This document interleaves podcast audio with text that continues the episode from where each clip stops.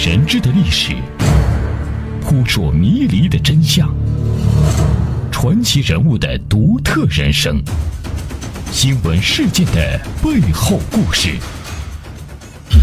天下档案，倾听世界的另一面。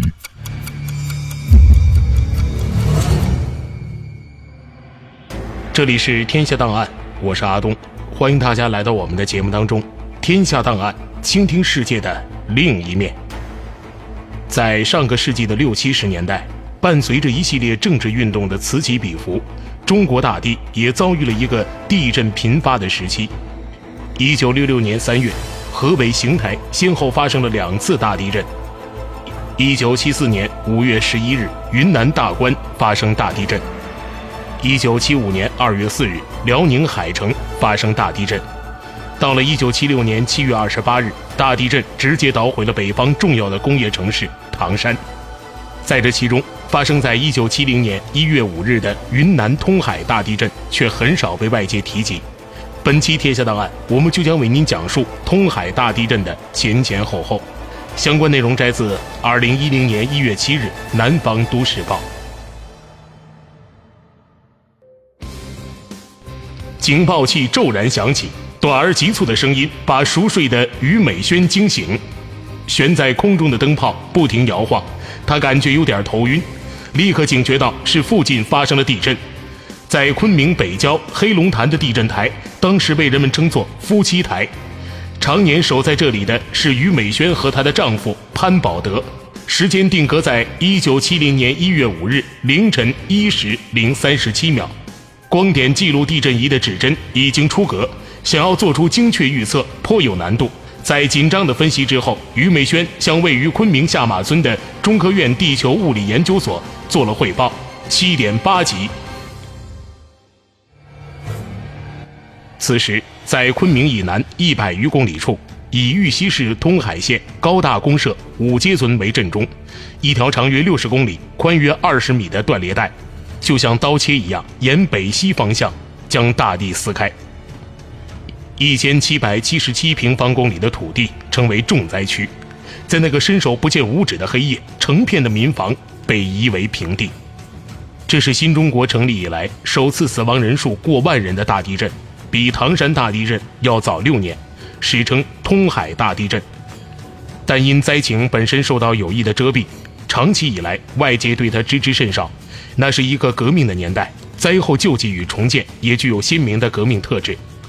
地震发生后第四天，新华社才刊发不及四百字的电文，称昆明以南地区发生了七级地震。毛主席、林副主席亲切关怀受灾人民，死亡数字、震级甚至地震发生地点都曾是讳莫如深的机密。和四十年前刻意遮掩有所不同的是，现在的通海和云南希望全国都能正视并关注那场万人浩劫。对三十岁的张玉华而言。一九七零年一月四日与往日并没有什么不同，她的丈夫吴广喜和其他六个社员去山上砍树已经有一个多月了。留在村里的她参加了生产队在晚上八时许召开的会议。五个小时之后，张玉华所在的云南省通海县高大公社五街村将成为地震中心，但此刻她没有感受到任何预兆。抓革命，促生产，晚上开会是很平常的。而且一开就到半夜，晚上十一点多，在确定第二天集体上山砍伐用来烧石灰的木柴之后，大家就散会回家了。元旦刚过不久，一月四日的《人民日报》和《云南日报》头版都被毛泽东主席的头像所占据，右下角写着“伟大的导师、伟大的领袖、伟大的舵手、伟大的统帅毛主席万岁万万岁”。举国敬仰毛主席的局面一如既往。较为不同的是，毛主席与亲密战友林彪的合影也占据了后面的一个整版。林彪在一九六九年四月的中共九大被确定为毛主席的接班人，文化大革命正如火如荼地进行，全国性的武斗高潮刚刚落幕。于美轩所在的中科院地球物理研究所也是派系林立，地震台的山头曾被武斗者占领，并埋下地雷。距中苏边境武装冲突事发不及一年，要准备打仗，深挖洞，广积粮，提高警惕，保卫祖国，随时准备歼灭入侵之敌等口号此起彼伏，并落实到每个寻常百姓的日常生活当中。在通海县高大公社陶茂生产队，作为民兵营长的李廷勇。时常带领大家到山头挖好的防空洞中，进行应对美帝国主义和苏修社会帝国主义侵略的演练。但他们做梦也想不到的是，这个时候中美之间已经开始了秘密接触。一月四日这天晚上，张玉华开完会回家，就和三个女儿在一张床上睡着了。他最小的女儿出生才三个月，而劳累了一天的吴广喜没有睡意。他和一个社员在山上搭建的茅草房里下象棋。李廷友也在开会。岁末年初，生产队要评每家每户的工分总数。午夜十二点左右，他回到家，妻子已经带着两个孩子睡着了。这是一栋土木结构的二层阁楼，原本是地主的住房。新中国成立后，没收并分给了包括李廷友家在内的四户贫农合住。李廷友那一年四十五岁，他的儿子已经七八岁了，女儿只有三四岁。喜欢男孩的他，把熟睡的儿子抱起来，跟他一起上了二楼。他很快就进入了梦乡。恍惚间，李廷友感觉到阁楼向一方晃了一下，又晃回来，然后整体下沉，房子倒了。正在下棋的吴广喜听到轰的一声响，茅草屋外竖立的木板齐刷刷的倒地，一个腌咸菜的坛子也滚了出去。他本能的想起身看看发生了什么，但人刚站起来就扑倒在地。吴广喜回忆当时的情景说：“我当时就认为是地震，很挂念家里面。我们在几百米高的山上，受到的震动还这么大，在平地上的家人受到的损害应该更严重。”他建议下去看看，但只有一个社员附和他。两个人提了一盏煤油灯，沿路向五街村赶去。余震时常来袭，他们身体随之摇摆，身体的塌方挡住了去路，他们要绕路前进。在村口的碾房，他们看见一个倒地呻吟的姓白的社员。事后得知，他很快死去了。但当时吴广喜无暇顾及，他只想赶快回家。地震发生的刹那，吴广喜的爱人张玉华尚在睡梦中。一声巨响后，他听到自己女儿哭喊的声音。张玉华回忆说：“我被压住了，不能动。我不懂地震，以为是被电住了。那个没有月亮的寂静深夜。”突然间，哭喊声一片。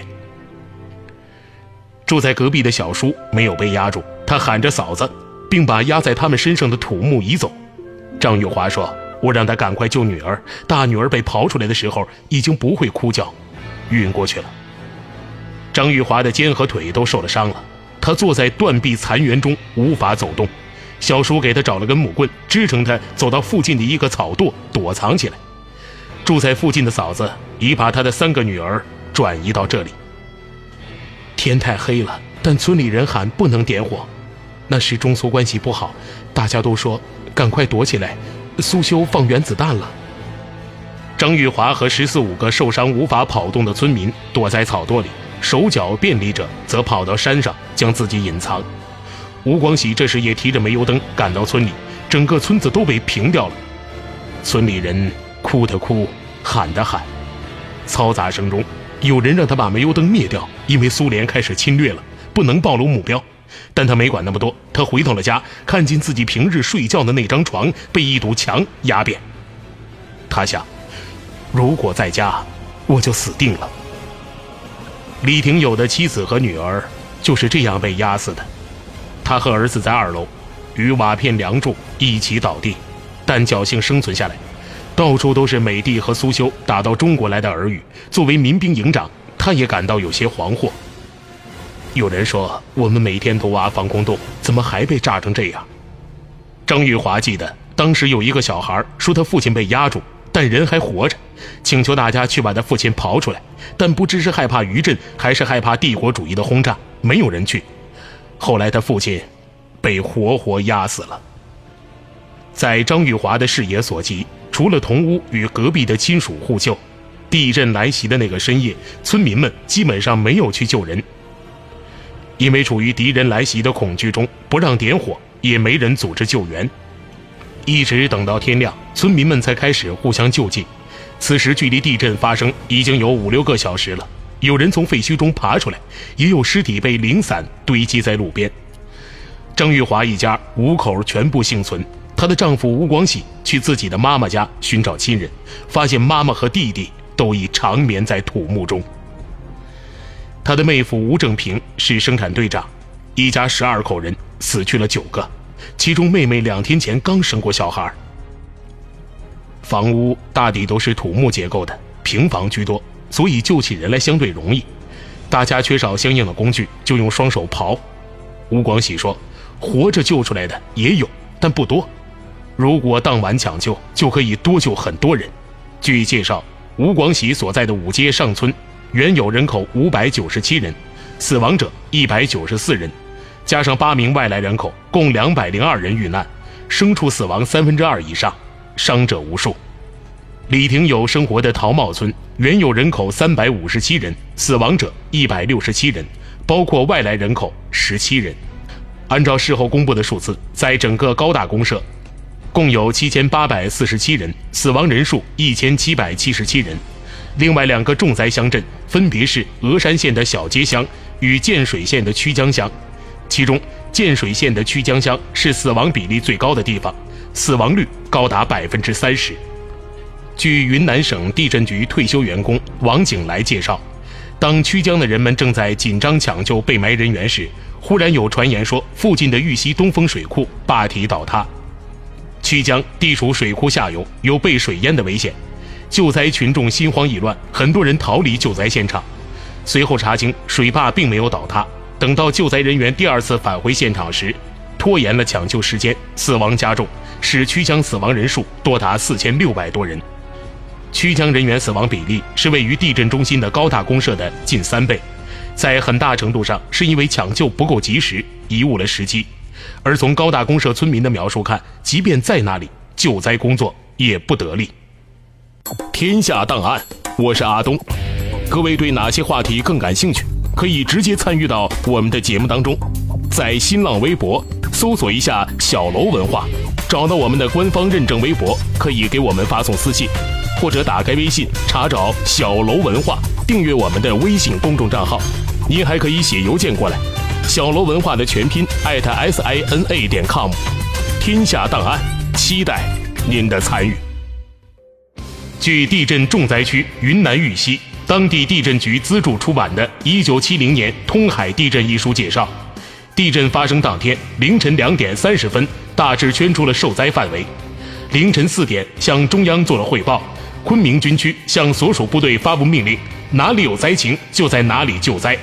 五时许，各项救灾的准备工作基本就绪。凌晨，省政府召开紧急会议，正式成立抗震救灾指挥部。接下来，欢迎您继续收听《天下档案》。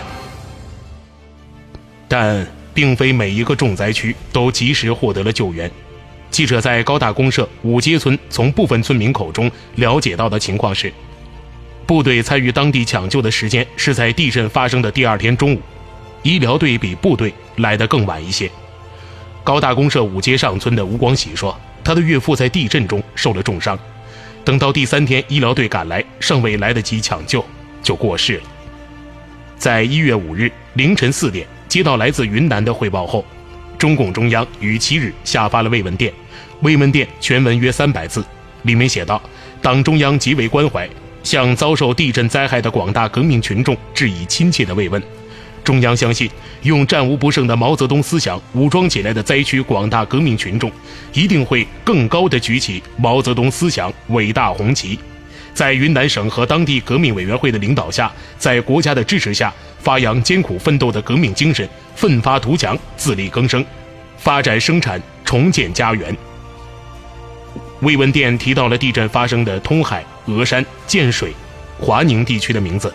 一月九日，《云南日报》头版头条刊登了慰问电全文，但《人民日报》只在同一天转发新华社电，称我国云南省昆明以南地区发生了一次七级地震。中共中央立即向受灾地区的人民群众发了慰问电。此后，新华社与《人民日报》再未就通海大地震做过任何报道。中央媒体的语焉不详，使通海大地震不为更多国人所关注。当时奉行的是内外有别的宣传策略。直接面对灾区的《云南日报》就做了持续一个月的报道，报道以宣扬用毛泽东思想武装群众、战胜灾害为主基调。据《云南日报》一月十日报道，灾区的各级革命委员会最迅速的把党中央的慰问电传达给每个贫下中农和广大群众，灾区人民感动得热泪盈眶。党和政府对灾民是关心的，解放军是亲人。时至今日，吴广喜仍然这么认为。他对解放军和医疗队十分感激，他们参与救人和掩埋尸体，搭建简易房，发放食品和衣物，还给受灾群众医治。他的爱人张玉华就在医疗队住了四十多天院。不过，吴广喜也承认，作为灾民，他们很少见到前来慰问的县里和公社的领导，更不要说更高级别的人了。吴广喜回忆，每天早上和晚上，大家都被集中到空地上，拿着红宝书喊毛主席万岁万万岁。受灾后仍沿袭了阵前的早请示晚汇报传统，只是中字舞不再跳了。并没有中央领导到灾区视察慰问。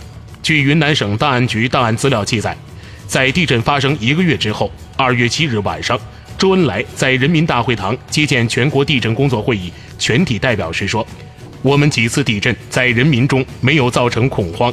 有的国家打来电报要支援我们，我们感谢他们，但不要他们的物资。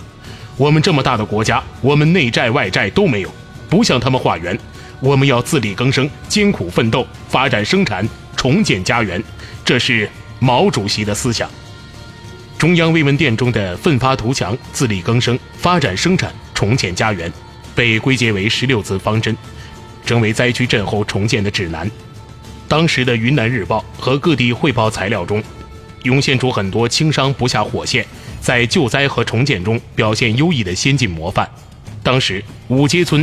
树的典型是积极参与救人的社员吴家龙，他因表现优异而在灾后入了党。